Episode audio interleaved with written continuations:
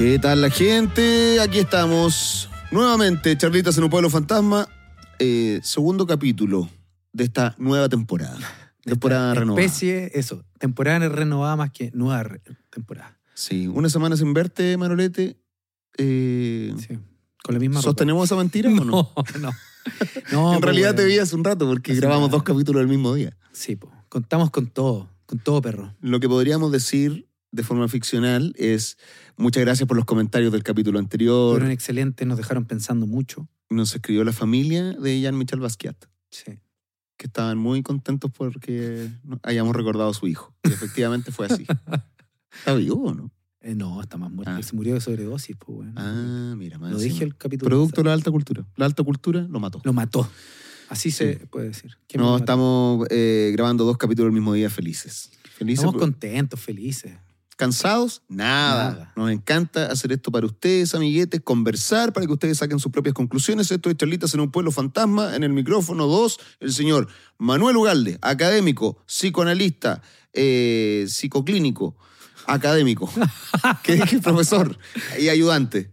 Académico de la Universidad Diego Portales. Vende- De la- vendedor de humo por excelencia. De la Universidad de Chile, ya no de la Diego Portales. Ah, ya no. No. ¿Por qué? No, no. Por las cosas que andáis diciendo el señor Peña. Por eso. Exactamente, Yo, güey. yo le escribí un día, señor Peña, No puede tener académico no puede así. tener este académico. Sáquelo, por favor, sáquelo porque habla cosas muy feas de usted. Mira, pero, Y yo que pero, lo quiero pero mi rectora, Rosa DB, ella no, no me va a echar. Esa es la rectora de la, de la De la Chile. Universidad de Chile, sí. Bueno, Manolete. Muchas gracias nuevamente. eh, eh, estoy muy contento de grabar este segundo capítulo de esta temporada renovada y reforzada, como izquierdas, izquierdistas renovados nosotros somos, más conocidos como Chencho y Maldi, el dúo del sex. Me gusta. Sí, además con tu, ¿cómo es? ¿Mulet? ¿Cómo se llama tu corte culiado? Se llama un crop mullet en la cabezota de un señor de 37 años. Se llama Crisis de los 37 años. Crisis de los 40 anticipada. Está bien, está bien. Está muy bien, man. Nosotros Me dos... fui a hacer este corte, ahora me voy al cerro a andar en bicicleta, a pensar. Voy a ir a una disco a bailar solo, a pensar. Eh, así que nada, muchas gracias. Eh, espero que ya les guste, les haya gustado el capítulo anterior que grabamos hace como 20 minutos. Eh, y hoy día... Alto no, capítulo. Alto capítulo. De alta calibre. cultura. De alto calibre, sí. Así que aquellos que recién nos descubren esta semana, los invitamos a ver todos los capítulos anteriores de Charlas en un pueblo fantasma. Y también muy contento de tener en el eh, micrófono 2 al Crop Pop Mulet, comediante, comunicador, Eduardo Carrasco. Muchas gracias por mencionar el apellido real. Por El supuesto. apellido que honra a mi padre. A tu padre.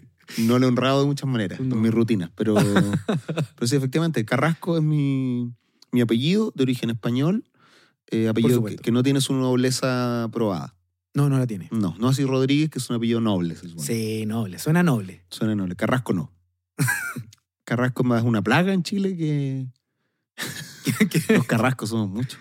Está Hay hartos carrascos. Sí. Yo te conté esa anécdota que mi, desde No, no te de puedo. primero a octavo básico, yo tenía, éramos tres Eduardo Carrasco en el curso. Me estáis hueviando. Sí, el Eduardo Carrasco Pino, el Eduardo Carrasco Faúndes y Eduardo Carrasco Rodríguez, que era yo. El con más garbo, porque tenía apellido Rodríguez, materno. Así es. Porque la elite se traspasa a través de la, de la madre, de la línea. El resto Carrasco Carrasco. Mira los rotos culeados. bueno, así Eh. que nada, continuamos con la cultura. El día de hoy prometimos que íbamos a hablar sobre omnivorismo. Omnivorismo. Eh, claro, que no tiene nada que ver con poliamor ni amor libre, no. El omnivor, Pacto de fluidos, Nada que ver con eso. no. anarquía relacional. Pues no, es algo cultural, no algo sexual. Yo soy monógamo, compadre. De, yo- de antaño. Yo soy de una sola línea. Una sí, sola línea. yo soy a la, a la antigua, compadre. Yo no entiendo nada de esas weas. No, me venga con poliamor y esa weá. No, engaño a mi mujer. Infiel. claro. la infidelidad nomás. Eso. Instituciones tradicionales. El hombre, la mujer y el amante. Hay un chiste de Álvaro Salas que decía eso. ¿En serio? Decía, detrás de un hombre siempre hay una gran mujer. Y entre medio está la amante, weá. no, no. Eh, Tiempos antiguos que están Tiempos antiguos. reviviendo cada vez más. Tipos antiguos con los cuales yo no concuerdo. Eso. No fueron 30 pesos, fueron 30 años. Omnivorismo, señores y señores, este concepto que Manuel se sacó de la raja en el capítulo anterior, porque raja, según sí. él, en la reunión que tuvimos, me mencionó que íbamos a hablar del omnivorismo. Me he tomado dos Negroni. Puede que no lo No lo dijiste, porque si no yo lo hubiera investigado, pero me pilláis en pelota ahora. Así que estuve buscando acá en la pausa qué era el omnivorismo. No retuve nada. Así que bueno, está bien. Eh, pero antes de comenzar eh, a hablar del omnivorismo, yo creo que estos capítulos voy a estar, voy a estar medio caído, caído, ca- medio caído a la, a la cita. Voy a- quiero leerle un fragmentito. a la cita. ¿ya? A la ah, ya sé que vaya a sacar la Sí, cita de. la, de la Hannah Montana. la cita de Hannah Montana que me mandaste por WhatsApp. Así que es. la leí varias veces, ¿eh? hasta que dije, ¿sabéis qué? Que se haya la Que se chucha. vaya a la chucha, weón. Bueno, me interesa partir Oye, pero este. es larga esta frase, amigo. ¿La vas Sí. a leer completa? Sí, lo completo, está bien, pues, weón. Para que hayan más. no puedes ir explicando por párrafo porque Sí. realmente es larga. Eso voy a hacer. Y es muy, muy enredada. No, sí, por supuesto que voy a ir explicándolo por, párrafo. No, no, no nos asustemos, no nos asustemos. Pero me parece que es relevante porque ella en un texto eh, que se llama Cultura y Política, del cual tuvimos la oportunidad de hablar hace como tres capítulos atrás, muy marginalmente, hace una distinción bastante interesante entre lo que sería, eh, por decirlo así, cultura. Eh, lo que sería política y lo que sería entretenimiento. Eh, y eso Ah. me, me parece bien relevante para el capítulo de hoy y para la noción de omnivorismo que eh, vamos a hablar en un rato, ¿vale? Y también me interesó partir leyendo esta cita porque tú me comentaste que no había entendido tanto por la cantidad de distinciones que tenía, entonces me parece bacán poder Y hacer... Porque escriben raro también, amigos. Y también porque escriben raro, güey. enojado. raro y también porque no, yo no estoy acostumbrado a esta nomenclatura, weón. Sí, no, obvio. Por eso es un lenguaje académico. Sí. Pero ella, lo que me gusta de, de Hannah Arendt en concreto es que. Póngale un pito ahí, por favor. Primer pito de charlar en un pueblo fantasma. Mira, es que en estos tiempos que ya está volviendo grande con compañía, ya. El, pri- el primer. La directora nos felicita por Nos el primer felicito. pito. Oh, se viene. no, Ya. ta- estamos demasiado. Estamos caídos a la transición a la democracia. ya, entonces. eh, lo, lo que me parece interesante de ella es que es bastante clara, bastante relevante en el ámbito público eh, yo, de- norteamericano.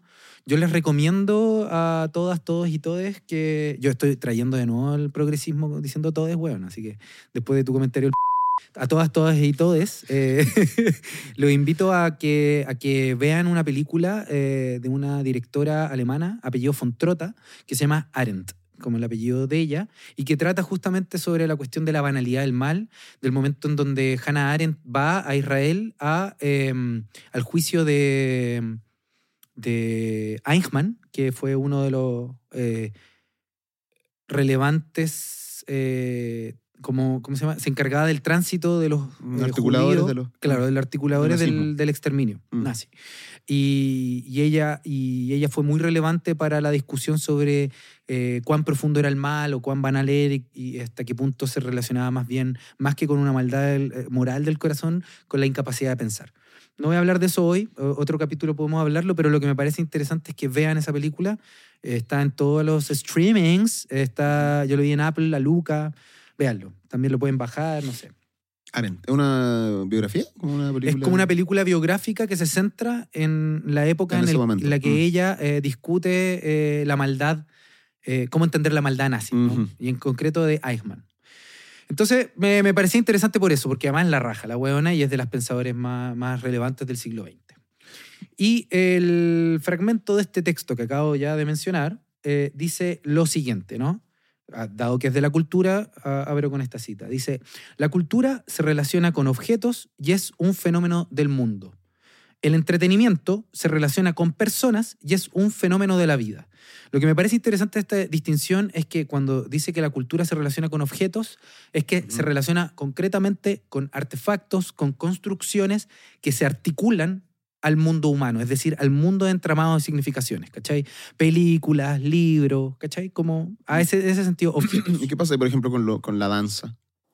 Eh, Que no, no, no, digamos, no posee ar- artículos, objetos, pero sí es una expresión claro, pero... que eh, forja cultura. Claro, pero igual- de todas formas, si te fijáis, la danza eh, ocupa ropa, eh, es al interior de un teatro. eh, lo- los pasos que se bailan eh, están, están inscritos ¿Se entiende? No, no es que bailen cualquier cosa, sino que O sea, eso ahora están en un teatro, pero la danza durante mucho Sí, tiempo po, pero fue una refiero- simple manifestación al lado de un fuego, ¿no? Claro, pero eh, para ella eso no es. La cultura se refiere a objetos en el sentido de que hay algo que ocupa un espacio en el mundo y se intenta de mantener y reproducir. Tiene que ver con la herencia. Ella intenta vincular a la herencia la idea de. En ese sentido, objeto, en el sentido amplio. El lenguaje también es un objeto, a pesar de que parezca etéreo. ¿Se entiende? Es un artefacto, un objeto, Ya, precisamente porque es un. O sea, un objeto algo un material, como un, un indio pícaro. Exacto. O sea, eso podría ser cultura. objeto, Un claro. objeto, sí. Entonces, Que estoy yo rebatiendo la Hannah Arendt y también. la cultura se relaciona con objetos y un fenómeno del mundo. El entretenimiento se relaciona con las personas, es decir, no con lo que se produce, sino con las personas, y es un fenómeno de la vida, ¿ya? Eh, con la necesidad, las necesidades básicas de reproducción vital. Y ahora lo explica. Continúo. Un objeto es cultural en la medida en que puede perdurar. Su durabilidad es la antítesis mismas de la funcionalidad.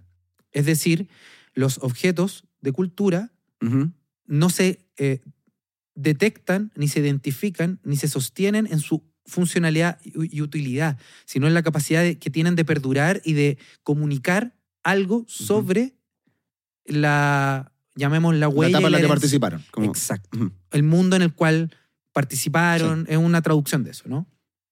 Entonces, no tiene que ver con la funcionalidad, la cultura. Ajá. ¿ya? La cualidad que lo hace desaparecer de nuevo del mundo fenoménico una vez usado y desgastado. Es decir, lo que se, el, útil, lo usado, se desgasta en su uso. ¿Se entiende? Lo que mantiene que la cultura sea la cultura es que continuamente se mantiene, intenta mantener vivo, refaccionado. Eh, por eso, no sé, por la pintura de la Mona Lisa se cuida una y otra vez, se guarda del polvo, se evita que se toque, porque no puede ser usada, solamente es expuesta, ¿no? Y si es usada, es en virtud de mostrar algo que no tiene que ver con su utilidad, sino con la expresividad del mundo humano, de la historia, ¿se entiende? Ya. Sí. Eh, ya. Entonces, la gran usuaria y consumidora de objetos es la propia vida, la vida del individuo y la vida de la sociedad como conjunto. Y la vida es indiferente, indiferente al carácter mismo del objeto.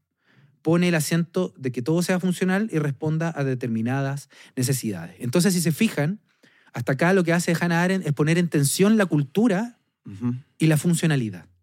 Porque, insisto, la cultura tiene que ver con mostrar la manifestación misma de lo humano perdurando, heredado, en su cuidado, en su legado, etc. Mientras que la funcionalidad tiene que ver con el uso, con cómo me sirve, con cómo me satisface ciertas necesidades básicas. Ujú. Entonces ella intenta de separar estas dos cosas. ¿La cultura puede ser utilizada funcionalmente? Sí, sin Sí, duda. Y, y tam- y también puede que no, que no sirva para ni una weá. Y también puede que no sirva para ni una hueá. Pero lo que hace que la cultura se siga manteniendo a lo largo de la historia no es la funcionalidad que tiene. Es justamente el hecho de que es testimonio de una cierta herencia, de un cierto trayecto histórico, de un cierto momento y, de la construcción de lo nuevo en lo humano, de la humanidad misma. Es decir, la cultura es el recuerdo y el sostén o el soporte que que soporten el soporte de la humanidad misma, ¿vale? Mientras que la funcionalidad tiene que ver con la satisfacción individual de ciertas necesidades. Entonces, ella lo que intenta hacer es desgajar lo cultural meramente de lo, de lo funcional. Dice que excede lo funcional, ¿ya? Ya. ¿Por qué me interesa esto? Por lo siguiente. Dice, la cultura corre peligro cuando todas las cosas y objetos mundanos, es decir, las que están inscritas en el mundo, en esta magma de significaciones, producidas por el presente o por el pasado, se ven amenazados como meras funciones para el proceso vital de la sociedad, como si fueran los únicos capaces de satisfacer ciertas necesidades. Y para esa funcionalización casi carece de importancia que las necesidades en cuestión sean de una categoría, categoría perdón, suprema o ínfima, ¿vale? Entonces lo que ella intenta decir es que en realidad la cultura corre peligro cuando intentamos defuncionalizar todo. ¿Cachai? ¿Y por qué no escribió esa weá mejor? ¿Por qué, ¿Por qué no escribió la weá que acabáis de decir, weón, en vez de, de mandarme ese mamotreto? Puta, porque hay que. Ah, no te voy a. que el culiao, güey. ¿Por qué no dijo esa wea? Bueno, entonces lo que a ella le Ah. interesa eh, es mostrar que la vida humana excede el mundo de las necesidades biológicas básicas, ¿cachai? Como eh, meramente psicológicas. que de alguna forma el mundo de lo cultural tiene que ver con esos artefactos y objetos que entran al mundo y que intentan de perdurar y mantenerse como legado, como herencia. ¿cachai? Pero ¿qué es lo que hace que sean un legado? ¿Qué es lo que hace que permanezcan? Muchas veces es su funcionalidad. Puede ser una funcionalidad material, me refiero a decir, esta weá me servía para martillar Ajá. y, y fue algo que, que fue perdu- perdurando en el tiempo y, y por algo se forjó mi, mi cultura ¿Ya? y después se fue cambiando este artefacto. Otras culturas lo hicieron, lo fabricaron de otra manera. eh, y también están las funciones como recreativas, pues, como que quizás no tienen que ver con el eh, con que me sirvieron para construir algo, pero sí para dominar las emociones, para recrearme, para... Claro. Sí, sí lo O sea, entiendo, pero... me parece que la, fun- la funcionalidad está igual presente en algo, si, si no... A ver, Es que sí, yo, yo estoy, estoy- siento que si algo perduró y se traspasó a una generación eh, venidera, es porque me dio algún tipo de rédito. es que es el, yo creo que ahí hay un problema, ¿no? Eh, que haga sentido, que construya sentido, que construya historia, no significa que se pueda decir rédito. Rédito es una ganancia. Rédito fue una palabra culiada que la Ya, pues, primera pero que encontré, pero me refiero Pero no, a pero tampoco funcionalidad. sirvió. Es que, que por eso digo, que haga sentido no significa que sirva. Se entiende que la noción de sentido es mucho más amplia. No tiene que ver con utilidad o funcionalidad. ¿Se entiende? Tiene que ver con la capacidad de construir historia. O sea, a mí me parece problemático, y esto es lo que intenta hacer eh, Hannah Arendt, es eh, deslindar lo, lo humano meramente de lo funcional, lo útil, lo que me da ganancia, lo que me eh, genera funcionalidad. La funcionalidad tiene que ver con la satisfacción, lo, lo que funciona, lo funcional, tiene que ver con la satisfacción de necesidades eh, individuales o grupales para sostener la vida de un sistema. Es eso solamente. Ujú. ¿Cachai? Acá no tiene que ver con meramente la necesidad de eh, satisfacer las necesidades de sostener un sistema. Tiene que ver con la necesidad de reconocernos en una historia, que es una cuestión un poco más compleja que pura utilidad y funcionalidad. Eso es lo que intenta decir, ¿cachai? Ahora, es- por eso quería decir que intente de deslindarlo, eh, Hannah Arendt intenta decirlo una y otra vez. La cultura puede ser útil, puede ser funcional, sin duda. Por eso se lee novela en los colegios. No solamente para pasar el patrimonio existencial y humano, sino para que el, él o la pendeja eh, aprendan a leer, aprendan a argumentar, aprendan a hacer cosas útiles y funcionales.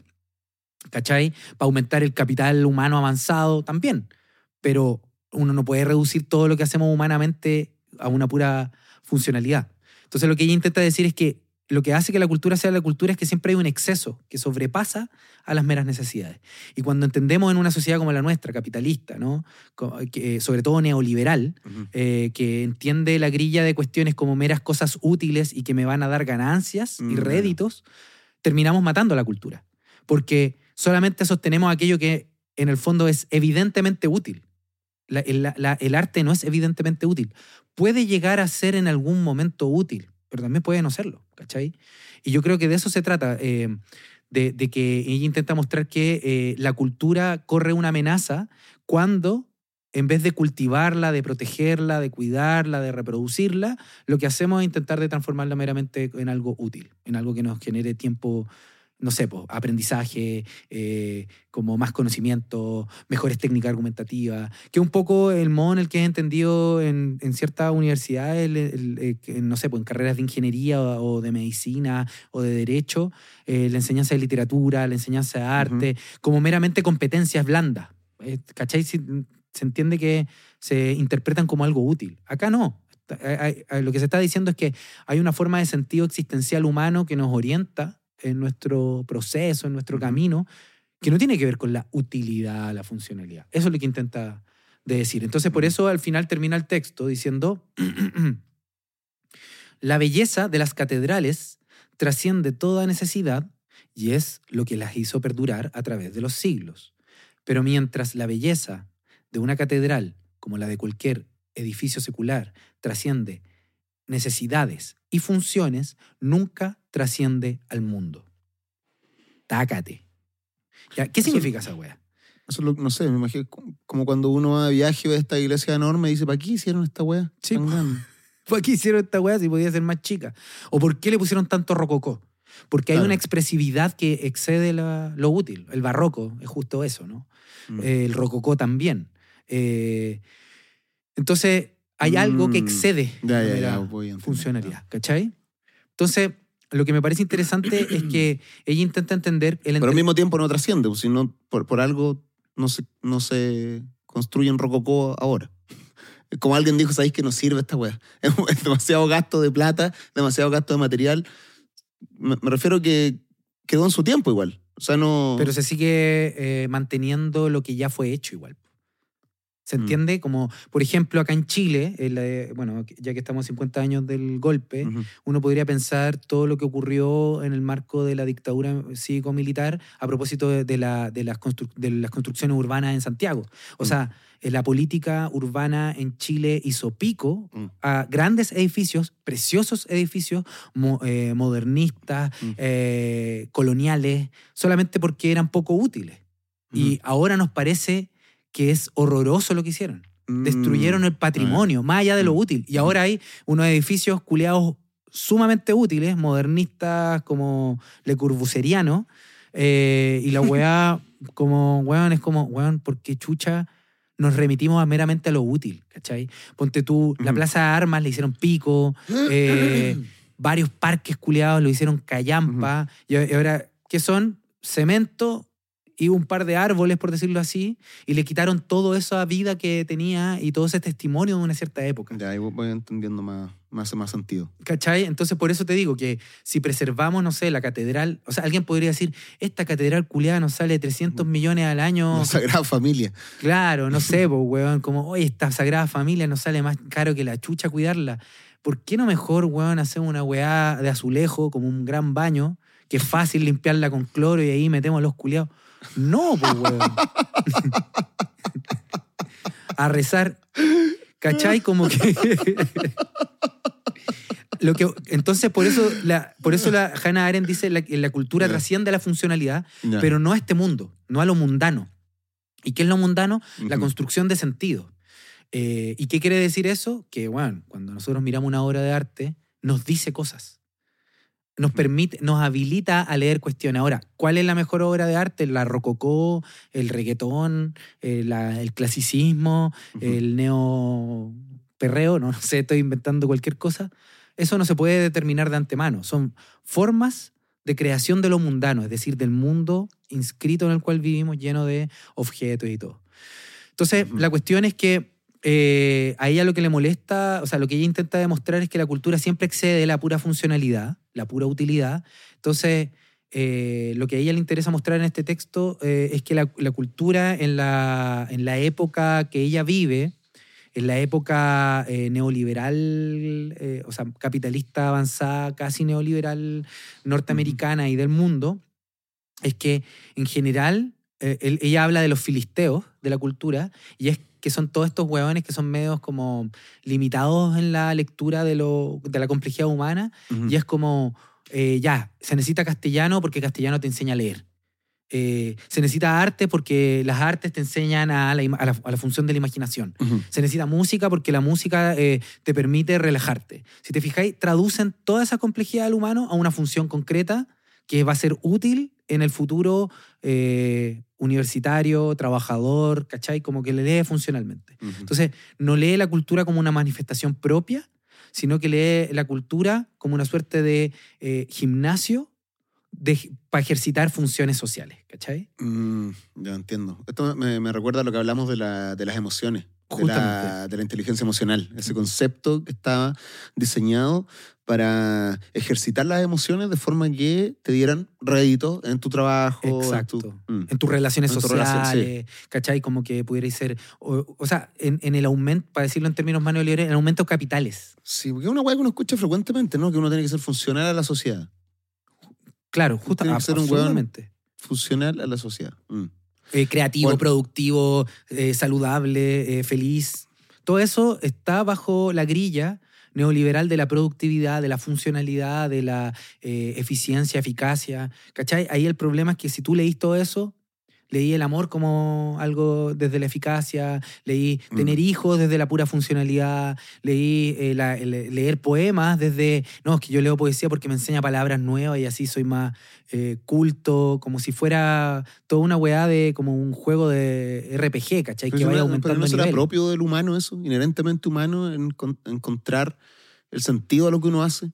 O sea, hasta biológicamente es algo que el cuerpo hace de, de forma, o sea, inclu- incluso evolutivamente. Es decir, gastamos demasiada energía en esta weá, mejor hagámoslo de esta manera. O sea, no, es, dem- es demasiada energía eh, estar despierto todo el día, así que durmamos la mitad del día. ¿Cachai? Como que hasta los órganos se van adaptando a ser funcionales. Como, en, en- en un, en un nivel biológico es inevitable que somos seres que buscan eh, la homeostasis, el balance, que buscan continuamente eh, utilizar las energías del entorno, optimizar los recursos. usar las energías del entorno optimizadamente, como tú decís, para sobrevivir y sobrellevar. Pero si fuera así, comeríamos puro paté de distintos productos y no. Nos gustan comidas específicas, nos gustan Mm. cócteles específicos, nos gusta ir a un cierto lugar, porque hay un exceso de la funcionalidad. Ujú. ¿Cachai? Tú no Mm. ocupáis un saco de papa de ropa. Tú no te hiciste el mulet porque era funcional. Te gustaba cómo se veía. Bueno, fue funcional el mullet para la guerra. Sabías que la parte de atrás te protegía del sol, no te quemaba el cuello. Y la parte corta adelante te permitía una mejor visión. La cazuela también fue funcional, como dije el capítulo pasado, pero excede Claro, la excede, excede, funcionalidad. excede. ¿Cachai? Como, oye, la chaqueta que yo estoy ocupando en este momento tiene un diseño que fue hecho en guerra. Pero eso, y tenía, cumplía cierta funcionalidad este diseño. Pero, No te quedan así. segundo pip, a la wea. Oye, hoy día anda desatado Eduardo Carrasco. Entonces, lo Lo que. estoy pasando muy bien en este programa. Sí, está bien, bueno. que- humanamente hablando Mm. con Alfredo de la Madrid. Estamos en, como tranquilos. No, el exceso. Sí, eh, eh, eso que no logra ser eh, leído desde la categoría funcionalidad, es lo, lo que se vendría a ser lo, lo cultural. ¿ya? Mm. Entonces, eh, Siento que esto explica muy bien eh, como el, el burnout. Eh, o, el, o esto de- del, del, del sujeto cansado, el Mm. sujeto cansado de sí mismo. Es decir, claro, si estás todo el tiempo intentando sacar provecho de cada cosa que haces. Yo, a mí me pasa, de hecho me pasó durante toda la pandemia, que, que, que sentía que todo lo que hacía tenía que tener alguna funcionalidad para cuando saliera de la pandemia. ¿Cachai? sí.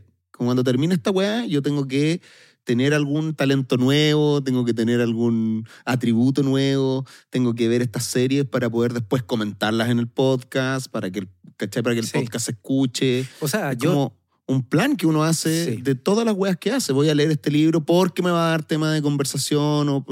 de acuerdo. Ajá. Pero yo te iba a decir que eso ex- ex- excede la, la pandemia. Yo quedé pal pico y lo quiero comentar en este, en este eh, espacio. Cuando me llegó un mensaje de WhatsApp. De Eduardo Carrasco, y yo, ah, qué buena. Oye, hoy día vamos a, eh, vamos a disparar unas birras para mi cumpleaños. Y yo, ah, la raja, el cumpleaños de Eduardo. Va a ser una Ajá. instancia de goce, de disfrute. Vengo acá, curado.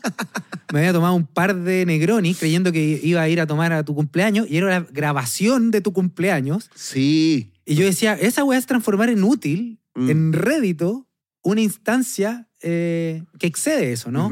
No digo que lo rebuscáis todo, pero me, dio, me llamó la atención que transformás eh, como, como que cruzaste dos coordenadas, la, la coordenada Claro, de la claro. celebración y la coordenada de lo laboral. Nunca había querido hacer algo así.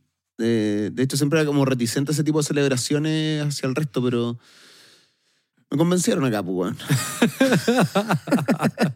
no, pero verdad. eh, Eso de encontrarle la, la función a todo. Exacto. Es algo que es muy de esta sociedad, po, mm, Por eso, como tú decís, la sociedad del cansancio, este concepto... no lo digo yo, soy. eh, claro, Claro, tiene que ver justamente con eso, porque eh, tenemos que estamos cansados precisamente porque todo el uso de energía tiene que tener una función productiva. Y, eh, y Arendt intenta de cuestionar en este texto a lo que denomina los filisteos, que es lo que, los que ven el arte y la cultura como una suerte de eh, etapas de una gincana para ganar algo, ¿no? Y Mm. sobre todo, dice, el gran problema de los filisteos eh, de la cultura no es que quieran entretenerse o no, el problema no es el entretenimiento, que Mm. ella reconoce que algo es esencial a lo humano. El problema de los filisteos es que lo que a ellos les interesa es todo transformarlo en distinción social. Como yo uso cultura y por eso soy mejor que tú.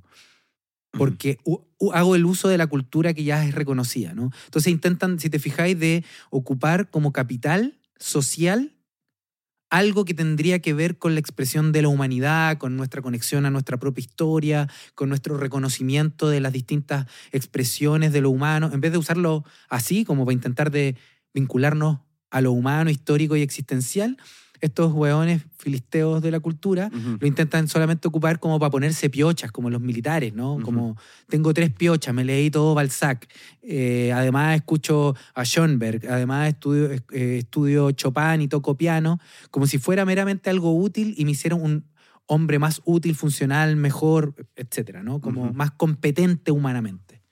Y eso me parece muy problemático.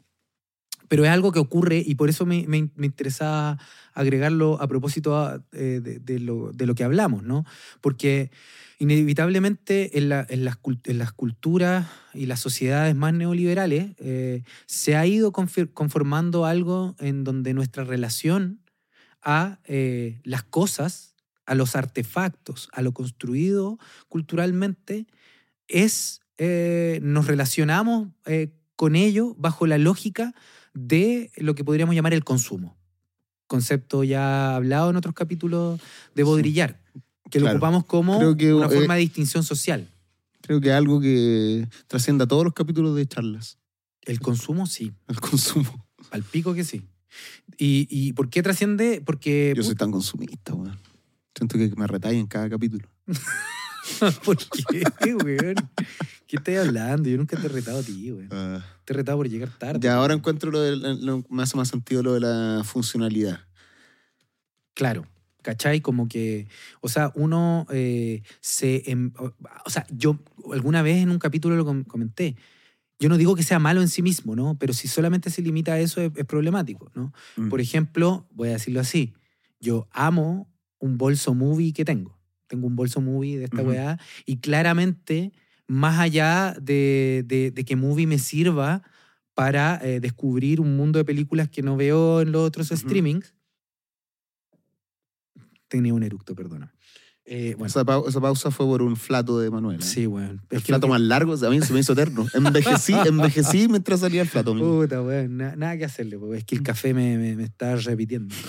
Me está y la, la, la weá que, que quería comentar era que mm, este bus- eh, bolso movie azul, Ujú. que tiene un logo en particular, eh, me da un cierto estatus. ¿Qué está tú? No tengo idea de lo que es movie, amigo. de- Idea de lo que es movie. ¿No? Puta la weá, weón. La movie es como una plataforma streaming de cine cultural. Es como ir al Seina, al Centro Cultural Alameda, es como ir al biógrafo. ¿Ya?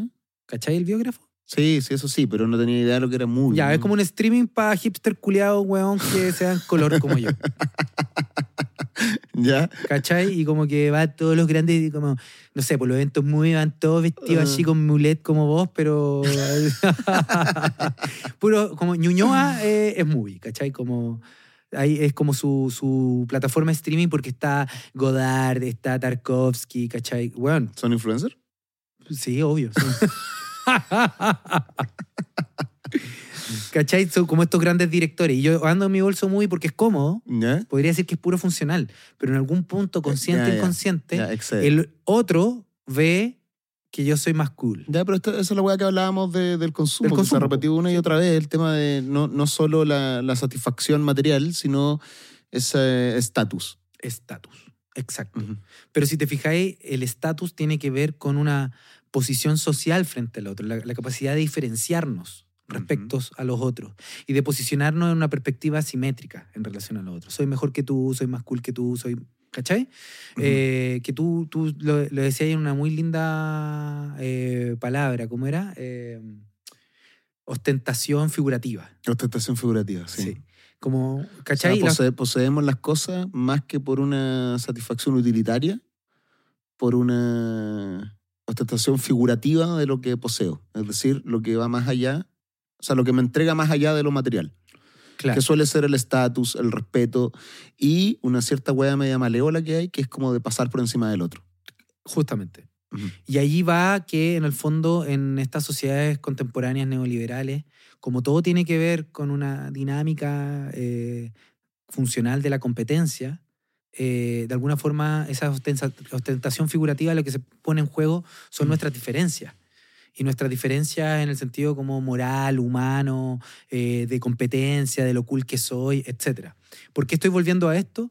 Porque eh, en, ese, en, en ese lugar de la cultura, la, la cultura entendida desde ese lugar. Desde la sociedad de las masas, desde la sociedad del consumo. El gran problema que tiene, según Hannah Arendt, es que la cultura propiamente corre peligro. Porque en realidad las cosas no las vemos, no nos relacionamos a ellas para conectarnos con lo humano, conectarnos con nuestra existencia, sino solamente para mostrarle al otro que somos mejores. Es como ese, es como ese meme de, de en un futuro lo, lo que le vamos a heredar a nuestros nietos versus lo que nos heredaba nuestra abuela. Un mueble, weón, de roble tosco frente a una weá de melamina. Melamina, No, claro, no, comprado un cuadrado, un cuadrado de melamina. Eso eso, eso. Weón, es palpico eso. Sí, eh, te, te fijáis porque en el fondo el mueble eh, cumple, o sea, eh, es obsoles- eh, tiene obsolescencia. Lo obsoleto, ¿no? Lo inmediatamente, o sea, la- Ahora, po. Sí, po, porque estamos en una sociedad que está cuadrada bajo la dinámica de la obsolescencia, de lo nuevo, etc. Mm. Y eso es interesante pensarlo porque lo que pensaría Arendt, en otros términos, es que eso inflige en el modo que nos relacionamos a los objetos y a los artefactos del mundo, a los artefactos culturales, porque ya no los leemos desde esta lógica de lo excedente a la funcionalidad, sino meramente lo leemos bajo dos códigos, bajo el código de lo útil que nos sirve y segundo código, el código de la ostentación figurativa, de cuánto nos diferencia. Y así lo dice Bauman en un texto, me, me gustaría leer, veí que dije que estaba caído al A fragmento. la cita. a la no, pero cita. Bauman me cae bien porque lo, lo entiendo un poquito Es- más. es bastante- que Bauman no se da tanto color, weón. No. ¿Bauman qué es? Eh, ¿Alemán? Bauman es alemán y... eh, no, no es alemán, es... ¿Cómo se llama esto? Eh, puta, no, no me acuerdo el, el país. Mm. Eh, no, no me acuerdo. Se me, se me fue nomás, Bueno, pero pico, me cae, queda me por cae ahí. mejor. Ya. eh, bueno, y. Bauman, en un libro eh, que se llama La cultura en el mundo de la modernidad líquida, que es el concepto culiado, weón, que más ocupa. Todo, el, claro, todo todo, de- todo bueno, es líquido, todo etéreo. todo es líquido. Sí. Bueno, en, en ese, en ese texto eh, dice algo que resuena con, esta, con este peligro de cuando todo lo transformamos en meramente funcional, que es lo que señala Hannah Arendt. En este texto que acabo de mencionar, leo el fragmento, dice, hoy en la cultura... Espérate, antes de que vaya al fragmento. Ah. Eh, polaco-británico, Eso, polaco, weón. de origen judío. Esa es la weá, es polaco. ¿Está vivo? No, murió No. en el 2017. Sí, murió hace muy poco. Influenciado por Hannah Arendt. Sí, po. Mm. por supuesto. Si Hannah Arendt... Sí, vos creéis que mis citas las escojo... ¿Por qué, weón? no me sabré la nacionalidad, pero... Pero he Todo chupado su. Modernidad líquida, su primer libro. Amor líquido. Sí. O sea, no su primer libro, uno de los No, libros. Modernidad líquida, sí. Amor líquido, Tiempos líquidos. Igual en el título ya no necesitó mayor creatividad. ¿eh? No, como ella- es que ella encontró el concepto y listo. Como la, tri- la, la trilogía La Venganza de estas películas coreanas, ¿te acuerdas? Old Boy. Ah, sí. Es como el, el- el- el- el filósofo de la liquidez. El filósofo de la liquidez. Mm. Sí. Bueno, leo el fragmento Ya. de nuestro querido Sigmund Bauman. Dice, hoy la cultura no consiste en provi... provi- ah, perdonen. Ha leído bien como el pico, Oh, amigo, bien, día decirle. está- ¿eh? sí, Sí. sí, el café me tiene, me tiene loco, me tiene loco el Yo no café. quería decir nada, pero ahora ya es inevitable. Sí, ha bueno. leído bien como el pico. Sí, amigo. leo bien como el pico. Bueno, me, me reformulo. Hoy en la cultura no se consiste en prohibiciones. ¿Qué me pasa? Weón, con compañero que lo hacía leer está todo el curso. La solidaridad. Ya. La- hoy la cultura no consiste en prohibiciones, sino en ofertas. Prohibiciones en el sentido de que antiguamente eh, la cultura impedía, o sea, habían ciertos lugares de acceso cultural para ciertos grupos y otros para otros. ¿Cachai? Ahora es la oferta. Está todo Ujú. ofertándose. No consisten en normas de lo que es culto o no, sino en propuestas. Tal como señaló antes Pierre Bourdieu, la cultura hoy se ocupa de ofrecer tentaciones y establecer atracciones con seducción y señuelos en lugar de reglamentos con relaciones públicas, en lugar de supervisión policial. Es decir, antiguamente la cultura se podía consumir en ciertos lugares, eh, ciertos sujetos, ciertas cosas. Ahora es un mundo de ofertas. ¿Ya? Entonces, produciendo sembrando y plantando nuevos deseos y necesidades en lugar de imponer el deber. Entonces, si te fijáis, lo que se trata la cultura en esta sociedad líquida es la- el, el sem- el sembrar y el plantar deseos y necesidades. Si hay algo en relación con lo cual es la cultura de hoy, cumple la función de un Homero homeostato, ¿Puedes repetir lo otro? Eso, eso de la. En vez de necesidades, ¿era? Sí. ¿Deseo? produciendo, sembrando y plantando nuevos deseos y, ne- y necesidades en lugar de imponer el deber. Ajá. Porque antes Ay. era obligatorio leerse a Shakespeare, era obligatorio leer a eh, Hamlet, el que no leía a- y no escuchaba eh, las sinfonías de Bach o Ujú. de Beethoven, no era nadie, ¿cachai? Como la cultura era una imposición de, lo- de los mínimos que teníamos que saber como... Claro, que había algo que había que que consumir en el deseo de agotar y satisfacer. Creo que ahí eh, viene bien una frase que dijimos en algún capítulo del tema del consumo, de que el ser humano, no me acuerdo quién la dijo, weón, eh, que el ser humano no se mueve eh, de satisfacción en satisfacción, sino de deseo en deseo. De deseo en deseo, Ujú. justamente. Entonces, él dice, si hay algo en relación con lo cual es la cultura de hoy, eh, cumple la función de un homeostato. O sea, Espérate, ¿y esto no tiene que ver con, con esta visión de que todo es cultura? O sea, si antes la cultura se reducía a la música, a la literatura, cuando empezó esta visión de que no, que en realidad todo lo que uno hace, hasta lo más mínimo, hasta, lo, hasta el, el- el- el arroz, el, nombre escrito en el arroz, weón, es, es cultura. Eso no tiene que ver con estos tiempos en donde se necesita poner todo en, en lo consumible. Claro, yo te diría eso, que lo, lo que acabé de decir. Todo es susceptible de ser entendido como cultura.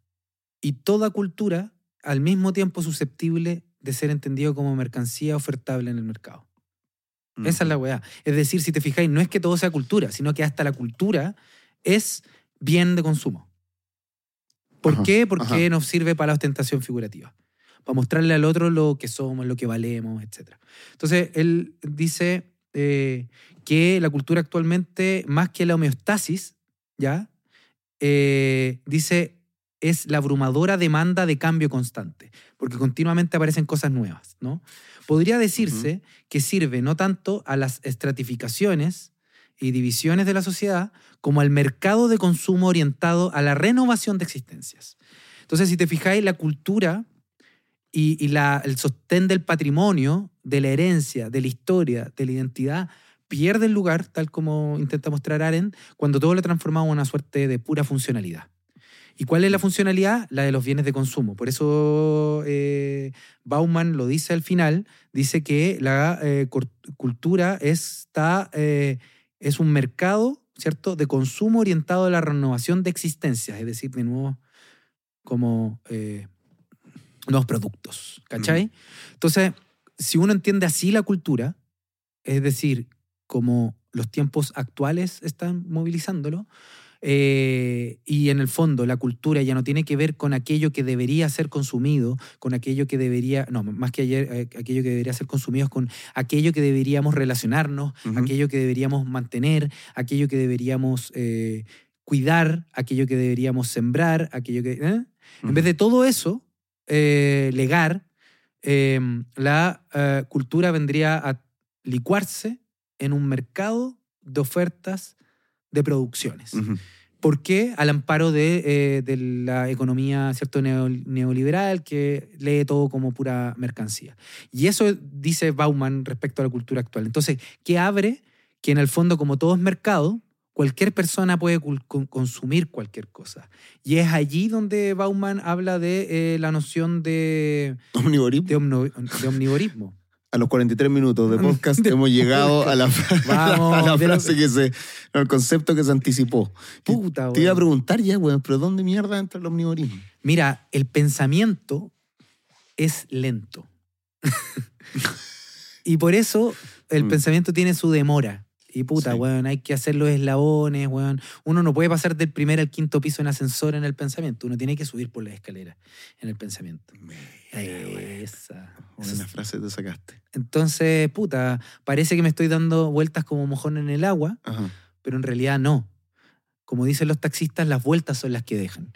Entonces, en ese sentido, Como dicen los, taxi- los taxistas, hace falta hoy general. eso, que salgan los milicos. Las vueltas son, son las que dejan, sí. po.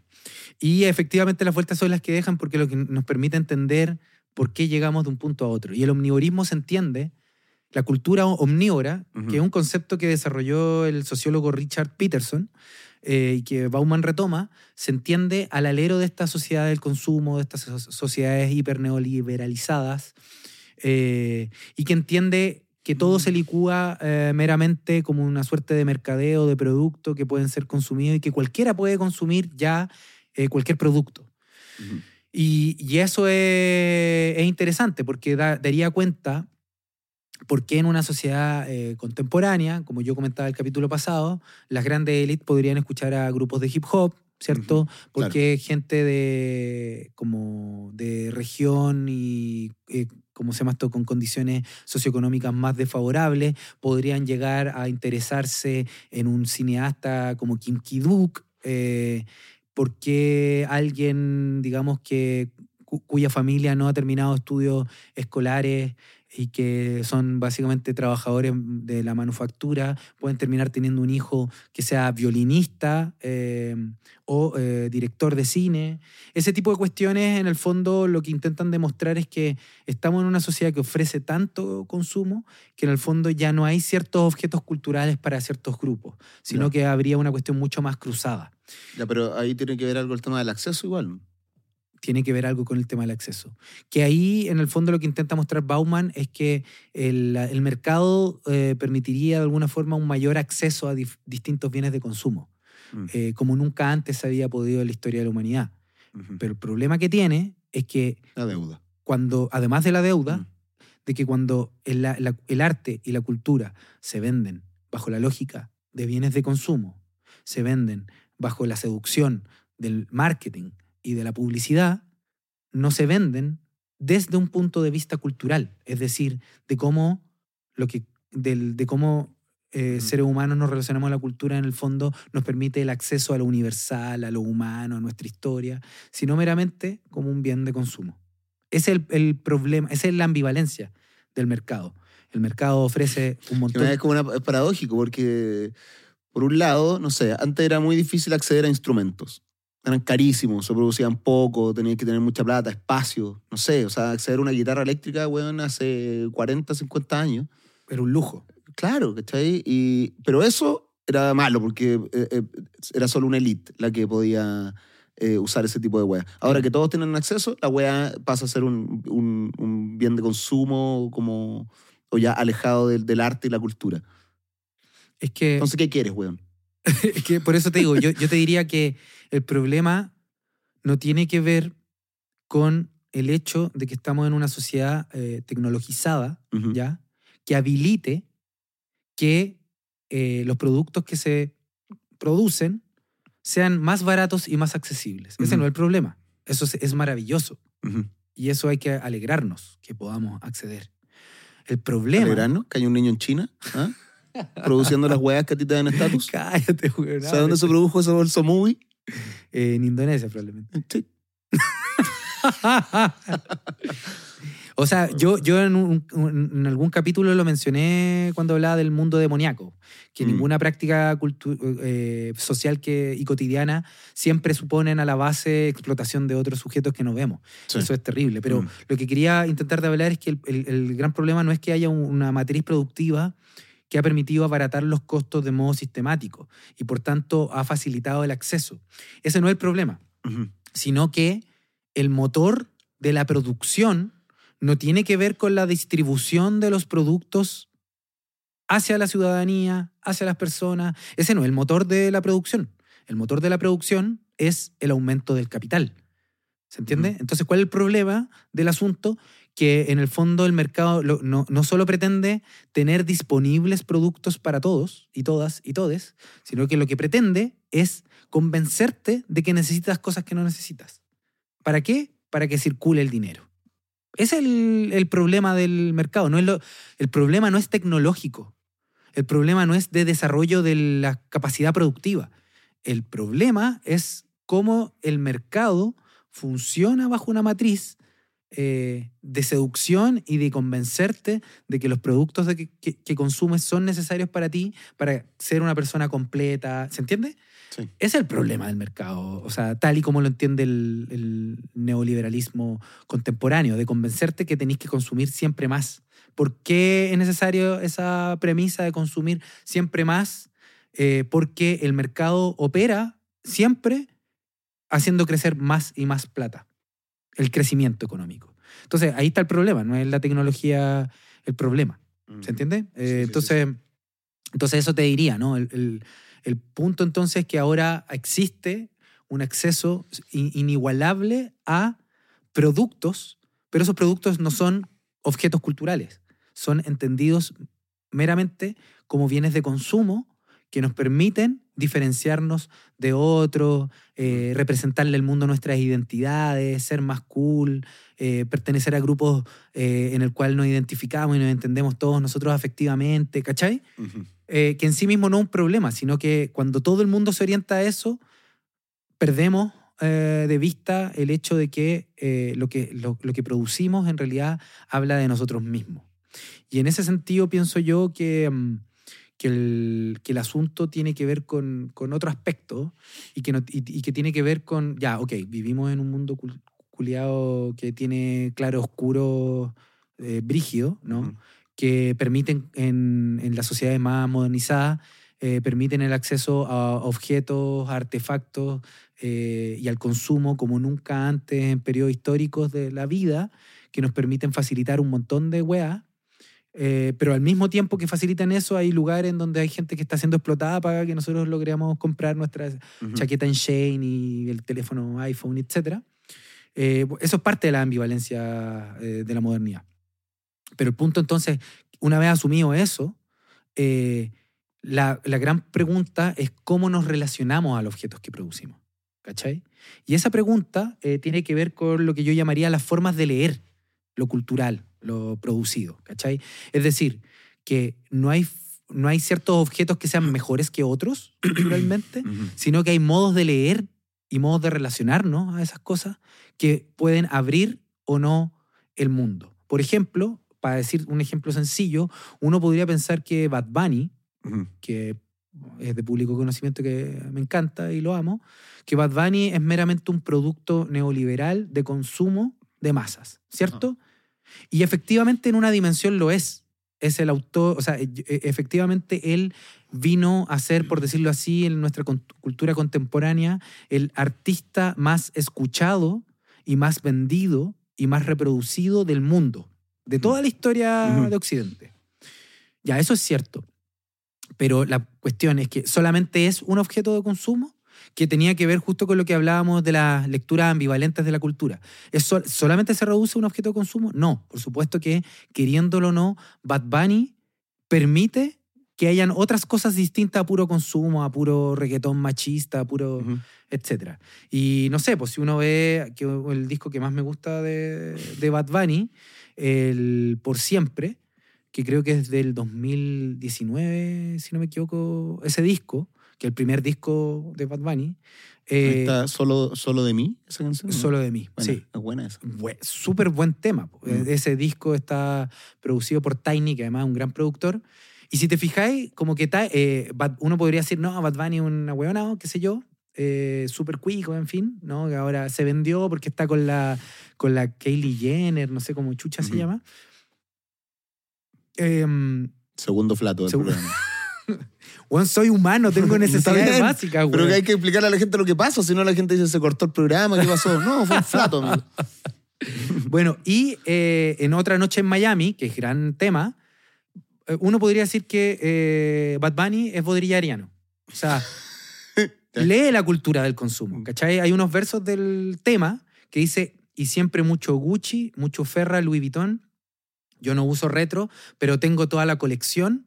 No uso retro, la funcionalidad, no tiene que ver con la funcionalidad, pero tiene toda la colección Ajá. ostentación figurativa. Ah. Para el Califa Kuch tengo la conexión, para la Avenue Miami Beach es mi dirección. A, todo es superficial, nada real, nada raro que el dinero no pueda comprar. Penthouse con vista al mar es lo único que tengo para poder pasar. Otra noche en Miami. ¿Ya? Si te fijáis, todo es superficial, nada real, nada raro que el dinero pueda comprar.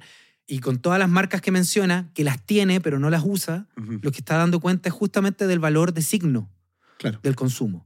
¿Ya? ¿Por qué estoy hablando de esto? Porque uno podría decir que Bad Bunny es un imbécil, pero al mismo tiempo un teórico. y es un teórico, ¿por qué? No porque él lo sea, sino porque yo estoy habilitando formas de leer que pueden estar en las culturas populares, en las culturas de masa. Entonces yo diría que en una época eh, hiper neoliberalizada de productos de consumo, de obsolescencia, de mercadeo, yo creo que la forma de resistir a, a esto es intentar de pensar que hay formas de leer que nos pueden habilitar a acceder a justamente al exceso. Uno podría decir que Bad Bunny es solamente un reggaetonero, no. También en un tema, si uno termina escuchando la letra, uno se da cuenta que bueno, no solo música, música urbana, sino que está problematizando el valor de uso, el valor de cambio y el valor de signo. Pero ahí no se cae en esto de, de ver con el prisma de la alta cultura, porque si está, diciendo que Ba- Bad Bunny es bodrillariano, o sea, estamos hablando de un académico privilegiado que fue a la universidad, Sí, que sí. ha leído, etcétera, que tiene un cierto nivel de cultura y que bajo ese prisma está analizando una cultura eh, Popular. popular, Sí. popular, pero nuevamente está pasando por ese sedazo, ¿cachai? Nuevamente lo está haciendo pasar por eso. De acuerdo, pero por eso digo que yo, lo que digo que desde mi posición, lo más fácil sería decir que toda esa cultura es una cultura neoliberal de mierda, que hay muchos académicos que suelen decir eso. Lo que yo intento decir es que hasta en los objetos que parecen más de puro consumo, en realidad, si uno se da ciertas actitudes de lectura o eh, aguza el oído para poder escuchar si hay algo distinto, uno se puede dar cuenta que en todas la las producciones culturales en realidad siempre hay chispazos de cosas distintas. No es, no es puro saludo al neoliberalismo. No es que todo esté encuadrado al neoliberalismo. O sea, nosotros mismos podrían decir que en verdad nosotros licuamos los conceptos de autores y hacemos algo meramente facilista, echarle en Pueblo Fantasma, en verdad es un producto de consumo refinado para masas populares. En un punto puede serlo, pero también habilita que Yo quiero gente- plata. yo- den- dennos plata, dennos plata. Pero de alguna forma además habilita la posibilidad que gente escuche, lea, se conecte con cosas Sí. distintas. Eso es lo que quiero decir. Sí. No, pero, o sea, igual me refiero que ver, mira, el- el- la cultura popular, en este momento ejemplificada con la canción de Bad Bunny, pasa por el tapiz, el tamiz de eh, tu cultura, Exacto. que podría considerarse como una cultura Alta académica, cultura, incluso que caería dentro de una élite. Sí, Entonces, eh, ese, esa manifestación cultural ya pasa filtrada así es. hacia el resto. O sea, Así es. pasó por tu filtro. Es como cuando lo- los chefs, eh, weón, de estos eh, restaurantes de siete tiempos, de nueve tiempos, dicen, oh, vamos a ir al campo a buscar ideas. Claro, y agarramos el charquicán, weón, y después en el restaurante al charquicán le ponemos, le ponemos un cactus, weón, y resulta que ya es otra mierda y es una Sí. incre- ¿cachai? Pero, pero, pero se filtró de nuevo, De. O sea, está la, la cultura... eh, hay una cultura dominante nuevamente interpretando la... De acuerdo.